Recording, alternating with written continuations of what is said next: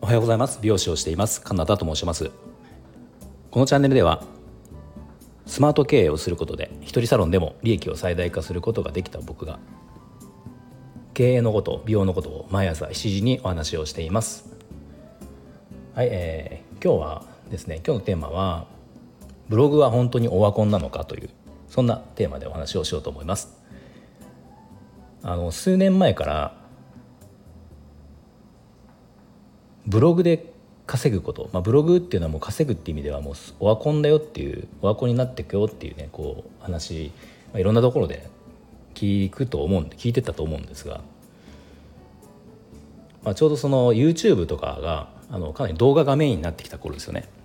YouTube、YouTuber とかが出てきて、まあ、YouTube で稼ぐ人が増えてきた時に、まあ、やっぱブログっていうのはもうあまり見る人が減ってくるからだんだん稼げなくなっていくよっていう意味でオワコンっていうふうに言われていたと思うんですよそうなっていくよっていうふうで。でこれは実際どうなのかっていうね話なんですが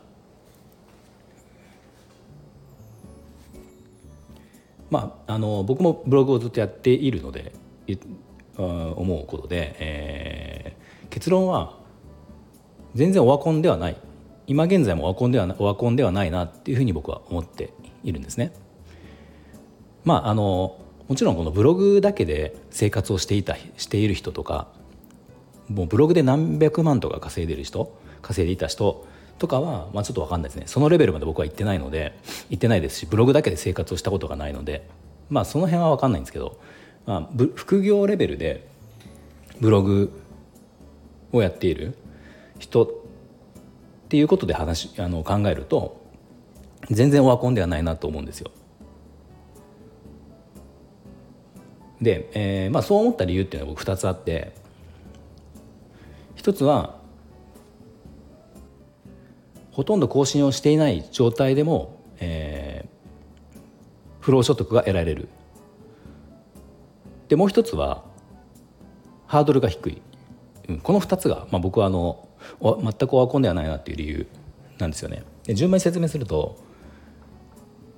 更新してしていなくても、えー、不労所得が得られるっていうのは、まあ、ブログってそのまあ、よく言われるのがストック型のコンテンツって言われるんですけどあの、まあ、記事を書いていけば書いていくほどその自分の資産になっていくわけですよね。で僕もそのまあ、僕がやったのは多分78年10年ぐらい前ですかね。ぐらいからあのワードプレスでブログを始めてその始めてから3年間毎日更新をしてたりとかしてかなりあの力を入れていた時期があったんですね。でそのあと、まあ、いろんなこう手を加えたりとかで、まあ、一番いい時ですね。一番いい時でブログ月にブログでその得られる収益っていうのが最高で7万円ぐらい。7万円ぐらいが最高ですね。PV 数でいうとその時で5万。5万6万とかかな？6万 PV ぐらい。月月ですね。月に6万 PV ぐらいだったと思います確か。であのー、まあその後まあ、ちょっとこう SNS とかあのこっち音声とか力を入れるようになった時に、まあ、その頃からブログの更新って僕は止まったんですね。あの、まあ、止まったというかやめたんですよ。まあ、時々テナ、えーと、メンテナンスというかあのリライトって言ってこう文章を書き直したりとかはしてるんだけど、まあ、それも本当に時々なので、まあ、ほぼいじってないんですね。でそんな中全くやってない状態でもやっぱストック型って言われるだけあって過去に書いた記事からのその収益っていうのがまあ上がるわけですよ。さすがにその一番良かった7万とかっていうのはもう全然もちろんないんだけど、まあ、それでもそれでもどうだろう3万いい時で3万いくしあのまあ2万円ぐらいは最低毎月何もしていなくてももうここ12年とかねずっと収益があるんですよね。これってめちゃめちゃ大きいですよね。その生活できるレベルでは全くないけど仕事があって副業っていう意味では何もしてない状態でそのお金が入るわけだからこれでめちゃめちゃ大きくないですか？うん、これがだからオワコンっていうことは全くないと思うんですよね。でもう一つの理由があのハードルが低いっていうことですよね。これあの、まあ、ブログがオワコンって言われ始めた時って YouTube がすごくこうどんどんあの、ね、あの出始めた YouTube をやる人が増えて始めた時なんだけどあの、まあ、これから動画だよっていう話がねいっぱいいろんなとこ出たんですよね。でただブログを始めることと YouTube を始めることってこのハードルの高さが全然違うと思うんですね。まあ、ブログは文章を書くことのその得意不得意ってあると思うけど、まあ、そこさえクリアすれば誰でもやるやろうと思えると思うんですよ。でも YouTube っていうのはあの、まあ、もちろん顔を出さないっていうやり方もあるかもしれないけど基本的に顔を出してやる人多いと思うし、まあ、その方が説得力もあると思うしあと動画の編集する作業とか動画をねこう撮ることとか、まあ、いろんなその結構手間もあるしやっぱり顔を出す場合だと顔を出すっていうことでかなりそのそれによるねこうなんですかデメリットもあるわ可能性があるわけじゃないですかそこでやっぱりなかなかそこに踏み切れないっていうのはやっぱりあると思うんですよね。でこの辺のその YouTube もしかしたら YouTube をやればブログよりは収益が上がる可能性はあったかもしれないけどあの手軽に始められるっていうリスクなく手軽に始められるっていう部分ではもうブログには全く勝てないと思うんですね。でそのさらにその今、まあ、オワコンってブログオワコンって言われ始めて言われ始めてからまた今こう34年4年5年とか経ってきてなんかまた最近ちょっとこう戻ってきてるような気もするんですよね。っていうのはやっぱ YouTube がだんだん下火になってきてるっていうのがあるし、あの昔ほど僕はまあ YouTube やってないからあの、まあ、そこまで詳しくは分かんないけど昔ほど稼げないっていうじゃないですか。うん、それにやっぱりこれからそのね今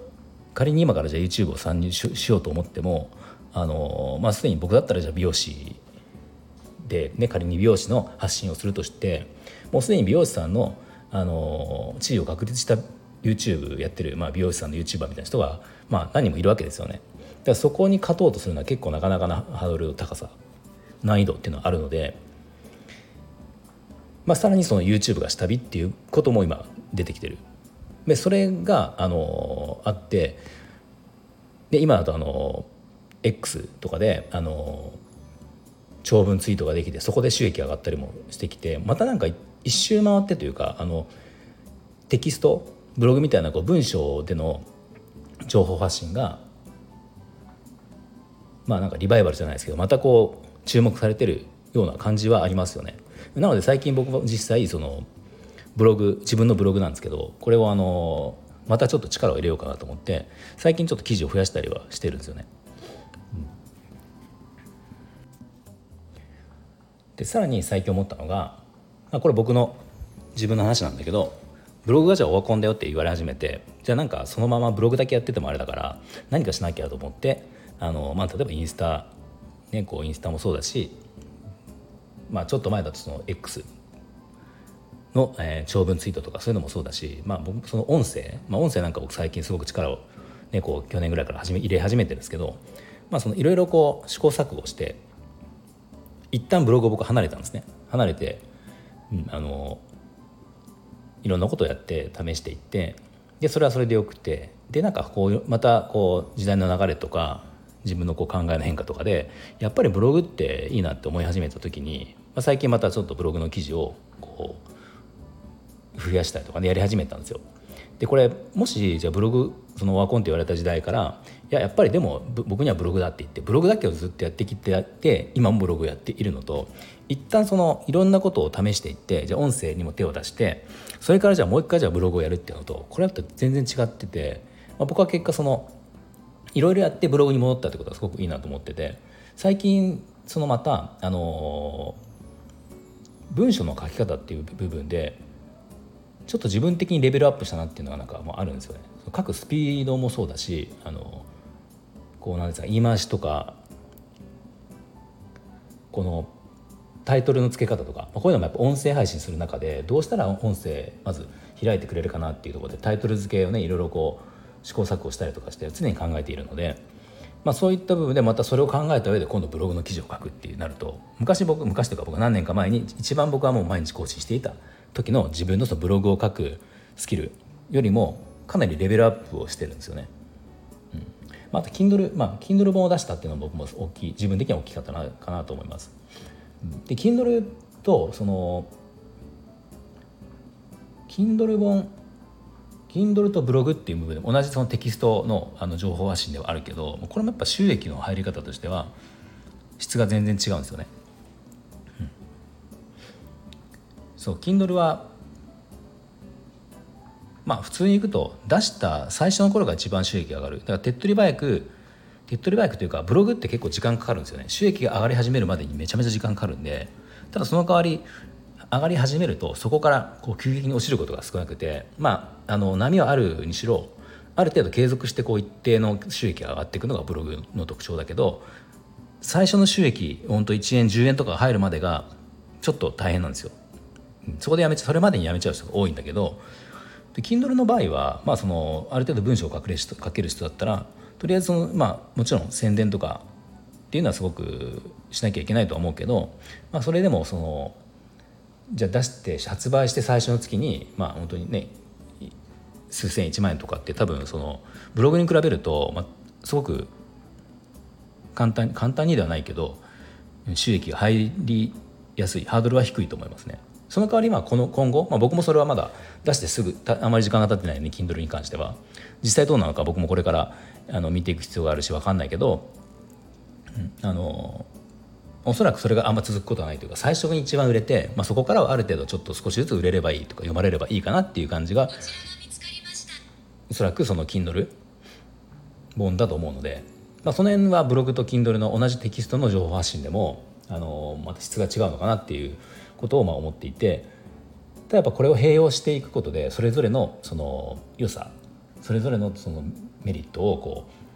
ううまく使えるというか、まあ、どっちにも相乗効果があったりするので、まあ、そこにしかもその音声配信とか加わってくると、まあ、やっぱりいいのかなっていうので僕は今思ってるので、まあ、そんな理由で最近僕全然今更新をしてなかったブログをあの最近またちょっとやり始めたっていうのがあります。なので、まあ、こんな理由でブログはオワコンなのかっていうことに対してはまあ全然その副業レベルでは全くオワコンじゃないしなんならすごくおすすめだよっていうことですね。はい。では最後まで聞いていただきありがとうございました。もし何か少しでも参考になりましたらいいねボタンをフォローをお願いします。